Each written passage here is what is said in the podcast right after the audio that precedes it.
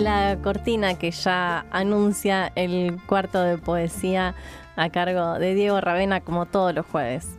Gracias, Estefi. Perdona ahí que te estaba tocando el, sonido y el volumen. Pensé que eran mis auriculares. No. Le chingué. Casi me quedo sorda. Le chingué. Bueno, hoy, como adelanté al principio, vamos a estar. Eh, Emi está mandando mensajes que te veo bajando de la pradera. Como para no, baja del Prado, dice. Sí, sí, Te tenemos bloqueada, Emi. Ya no podés decir esas cosas en vivo. Sí, sí, ya sé que soy muy lindo. Gracias, Emi. bueno, eh, como adelanté al principio, entonces vamos a estar hablando de, una poeta joven, por lo menos más joven que yo, de las poetas que más me gustan de esta juventud poética. Es Diana Anderson.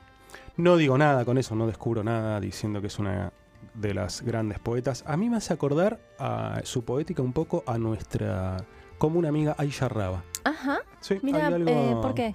Hay algo en, los en el ritmo de sus versos, en los cortes, en, ciertos temas que toca, aunque Aisha es un poco más, si se quiere, erótica. ¿No? Tiene esa cosa ahí así como más. Pero tiene, tiene algo de. No, no es extraño tampoco porque de alguna manera pertenecen a la misma generación. Ella es un poco más grande, pero. O Diana es un poco más joven. Eh, pero bueno, pertenecen como a ese universo de juventud. ¿Por qué decías que es una de las poetas que más te gusta? Porque es así. Bueno, ya sí, me imagino que no estás mintiendo, pero me refiero a, qué, qué, es lo que encontrás en ella que hace que te guste. Bueno, ahora en, la lectura de, su libro lo voy a, plantear un poco, pero creo que es una poeta que logra em, conjugar como todo lo que tiene la poesía hoy, que es la, fragmentariedad, em, los juegos, eh, la, cotidianeidad, y, le encuentra una vuelta eh, para mí como muy contundente, una voz muy, muy firme, y bueno, no por nada tiene la obra que tiene editada, ha ganado también premios, ahora lo voy a contar.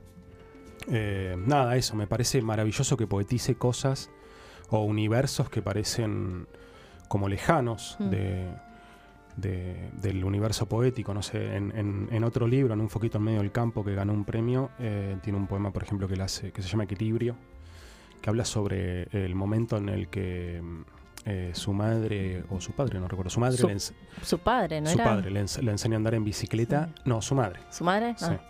Y, es brillante ese poema, es una belleza, eso de ahí extrae algo en la idea de equilibrio, no en la distancia con su madre, que es muy bueno. Así que eso, me parece que es una voz, eh, una poeta joven muy, muy contundente. Me gusta muchísimo, muchísimo. Este libro, además irse, a mí me costó entrarle. Eh, lo había leído hace un tiempo y como que no, no me había quedado. Y ahora cuando volví a él fue como, como volver a, encontrarme con, con, maravilla y poesía por todos lados. Bueno, doy fe, doy fe que fue así. Sí, sí, sí, me, emocioné, me cebo y, y, y arranco. Bueno, decíamos entonces, eh, Diana Anderson nació en Paraná, Entre Ríos, en 1988 y actualmente vive en Rosario. Codirige la editorial Neutrinos, también tiene una editorial como nuestra amiga Raba. Y casi que se llama Neuquinos. Casi que se llama Neuquinos, sí. Merecía que le hagamos un cuartito poético. Publicó los libros de poesía eh, Colectivo Maquinario en el 2011, El Gran Dorado en 2012 Un foquito en medio del campo. En 2013, como dije antes, con el que obtuvo el primer premio compartido en el concurso municipal de poesía Felipe Aldana, a través del Liso en el 2013 e Irse en el 2018, editado por Iván Rosado, que es el librito sobre el que voy a estar hablando yo en particular. Parte de su producción ha sido reunida en los libros Humedal, eh, una edición que salió en España por Liliputienses en el 2014, o sea, tiene una obra reunida, maravilloso, y un libro eh, también que reúne eh, su obra en inglés, que se llama So That Something Remains Lit. ¿Pronuncia bien? Muy bien. Qué grosso que soy. Para que algo quede encendido en el 2018 con traducciones al inglés de Lucina Shell. Fue curadora del Festival Internacional de Poesía de Rosario desde el 2013 al 2019, en el marco del cual fue coautora de las antologías 30.30, Poesía Argentina del siglo XXI, ah, claro, de esa colección que saca la, editorial de la Municipalidad de Rosario. Mil millones, poesía en lengua española del Mm. siglo XXI, ese salió en el 2014. Y en el 2015, 5370, que eran 70, no, 53 poetas nacidos del 70 para acá, una muy buena antología. Eh, 5370, poesía argentina del siglo XXI. Todas ellas, como dije, con la editorial de la Municipalidad de Rosario. Desde una perspectiva histórica, la poesía de Diana Anderson surge post-2001 y como tal está ligada a un periodo de desactivación y activación de aspectos que no escapan a ese momento de crisis. Podríamos decir a grandes rasgos que de alguna manera las luchas políticas, las discusiones y los conflictos que se daban alrededor de la crisis de representación, las luchas por la autonomía o el devenir minoritario por un poder distinto, por nombrar algunos detalles, coinciden con ciertos aspectos del ámbito literario y con la materialidad poética en particular. La inserción de nuevas voces, la fragmentación del sentido, la disolución de temas universales, la crítica a cierta referencialidad, la referencia íntima del poema, ¿no? Estas características que mencionaba cuando vos me preguntabas por qué me gustaba tanto Diana. Anderson. La poesía de, de Diana pertenece sin dudas a, a este universo, pero ella pone en crisis el marco por el cual tienen lugar los procesos de identificación. Hay en su poesía, en este sentido, una feminización del discurso y del disenso, diría yo, porque como dice Claudia Massín, en este tipo de escrituras hay un proceso de desnaturalización de aquello que hemos aprendido a aceptar como lo dado, un orden binario, jerárquico y dicotómico. Su poesía contiene tonos disímiles que confirman su pluralidad y al mismo tiempo la hacen propia y única. Por eso puede en un poema decir que insultó a una obra en construcción porque escuchó un silbido y al verso siguiente decir que el, el que silbaba era un venteveo. Dice, no vería mal que de repente la naturaleza me desee. Vení, yo te enseño el arte de negociar, lombriz por rama y así vos enseñame a hacer un nido. Encontramos aquí una visión del mundo que no suprime una parte para hacer ver otra, ni tampoco tematiza la posesión ni la sumisión de las cosas tan características del tono heteronormativo del mundo. En la poesía de Diana todo dialoga entre sí porque las cosas están todas como en una misma superficie sin profundidad. Como en ese poema, en el que hablando sobre la menstruación le dice a una amiga, Te escribo a vos porque parece que en la literatura hay ciertas cosas de las que no se puede escribir sin que parezca que estás tematizando. Estoy segura de que si todos menstruaran, sería uno de los grandes motivos de la literatura y habría hermosos y terribles poemas alrededor de ella, como de la luna o la muerte o el amor, porque vos bien sabés, es una experiencia muy solitaria, emocional, psíquica, incluso espiritual o demoníaca, y al menos en mi caso, no se manifiesta todos los meses de la misma forma. A veces casi ni me entero, pero otras, estoy así, como en este momento en que siento que no soy humano y que perdí el sentido de orientación. Cuando el hombre escribe sobre cualquier cosa, escribe sobre las cosas del mundo. Pero cuando una mujer lo hace, tematiza, decíamos a modo de reflexión ayer con Tefi, pero también con Diana, para señalar su impostura y desnudar su disfraz. Si les parece, vamos a escuchar otro poema ahora, donde el ser mujer esta vez tiene que ver con decir que sí a todo. Vuelvo del chino con el pelo atado, calzas, remera larga, zapatillas y dos botellas que tintinean en mi bolsa de tela que compré calientes porque salían más baratas. Cruzo la calle a mitad de cuadra en diagonal, antes miro, y llevo en una mano un paquete celeste y con la otra extraigo fantasías de maíz inflado, queso deshidratado y colorante amarillo rocú. De repente me golpea un pensamiento viejo. Sí, sí, sí. Esta es la idea más o menos simplificada que de chica me hice de una mujer.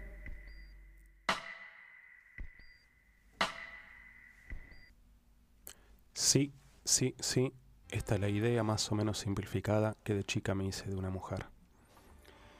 Como si la poesía se sostuviera tendiendo siempre hacia el otro, la poesía de Diana construye un delicado equilibrio entre la intención y el encuentro. La belleza está por eso en el paisaje observado tanto como en la experiencia que desata. De allí, que no sea extraño que en los poemas haya una cercanía a los seres y cosas sin lenguaje. Aparece en el color magenta, un perro que se mete en el yuyerío, el lobito al que se le pregunta por qué está triste, o el pájaro de la montaña al que se le dice, sé que desconfías de mí y te resistís a aprender mi idioma, pero seamos amigos. ¿Ves esa casa sobre la piedra? Esa casa confía en esa piedra.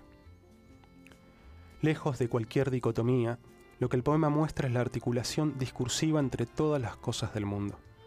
La distancia entre ellas muestra no la separación, sino la muda relación en la que todo se une y desune en un mismo movimiento. El poema es en este sentido la certeza de unidad de las cosas del mundo, la velocidad de cambio de los estados subjetivos, el paisaje con sus islas, camalotes y el río, el recuerdo de un ser amado que está pero no está, la amistad necesaria, el amor y la compañía, la soledad, la reflexión y el pensamiento más profundos, junto a un humor que no apela a la ironía ni a ningún gesto que la doblegue o haga quedar bien con la época. Leer un poema de Diana Anderson es una cuestión corporal, no solo porque tiene versos maravillosos, porque se permita jugar o nos haga reír. Leerla es planear sobre el poema como si anduviéramos a toda velocidad en skate o en bici entre los autos. Las cosas, la mirada nunca se fijan, están en permanente movimiento y cuestionamiento. Vamos a escuchar ahora en la voz de Diana otro poema eh, que se llama Poema Amarillo.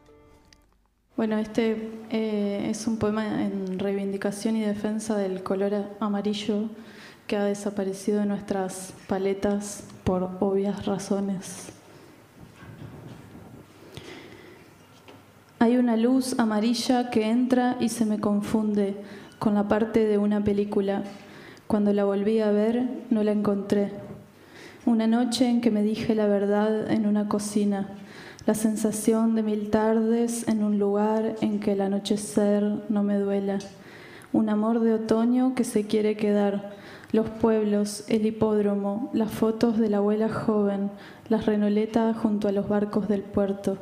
Las gaviotas lejos, un perfume del Día de la Madre, los caramelos de miel, las tardes adolescentes de invierno junto al río en que éramos felices y no sabíamos el recuerdo de algo difuso, una manguera en un patio que imagino, bicicletas, playeras llegando, una con canasta, la mía, y vos en cuero y en la canasta la cerveza y la cerveza en el vaso y el maní flotando y todo eso sin hablar del futuro. Las nubes que se hacen espuma, el sol dorado que cae y emparenta las casas todas, igual que si miramos el mundo a través del liso, igual, hay un amarillo que se me confunde, el de la juventud como un recuerdo, pero yo soy joven, la juventud que ya duele de lo amarilla como el resplandor de la medalla, de la cadenita que me regalaste, que voy a perder un día y me va a doler también.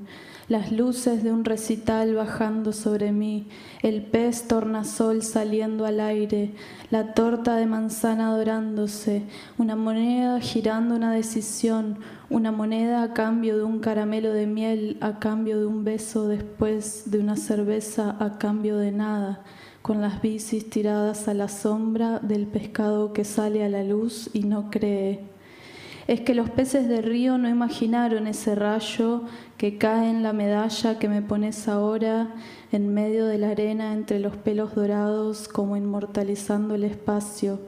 La vez que me senté sola en el frío de la cocina y me dije la verdad y sentí un amarillo que me venía a dorar las pestañas y estuve en todos los amarillos a la vez como el recorrido de un hilo de oro que al unir los puntos hace perder la forma. Pusiste cara de que grosa. Sí, ¿no? puse, puse cara de, de- de cómo fui hilando todo y te llevaba de un lugar al otro, de una Claro. imagen a la otra, y volvía a la misma imagen de otra forma, como fue como un paseo, ¿no? Sí, Bueno, viste que dije, es como andar en bici o en skate entre los autos Mm, a toda velocidad. sí. Ella tiene, en verdad, la, la- la imagen no fue ocurrencia mía, ella tiene un poema en el otro libro, en un foquito en medio del campo, donde narra un poco esa experiencia de ir en bici a toda velocidad, Mm. de andar en skate. ¿No? Y como ir pasando, ¿no? Y esa cosa justamente de que la mirada no se fija y vas avanzando y estás constantemente en, mo- en movimiento. Es, ah, para mí es una gran poeta. Eh, y ahora que lo pienso, el intransitivo del título, irse, Sí. eh, significa dejar o abandonar un lugar para llegar a otro. Pero en el poema, en la poesía, parecen decir algo más. Hacelo con la confianza en lo que vivís y observás. Porque como dice la misma Diana en otro poema, qué lindo es vivir, tener una vida y que un perro se meta entre el yuyerío, obsesionado y alegre por los rastros de algo movedizo, con vida también. Qué lindo ser un perro, sentarse en la plaza, trasconear una mosca al vuelo, revolcar el lomo en la playa en invierno, quedar con el hocico rebosado de arena, olisquear entre los peces muertos y la basura que expulsa el, expulsa el río, subir por la veredita, la barranca a trote ligero, flashear con la isla. Qué linda vida de ver.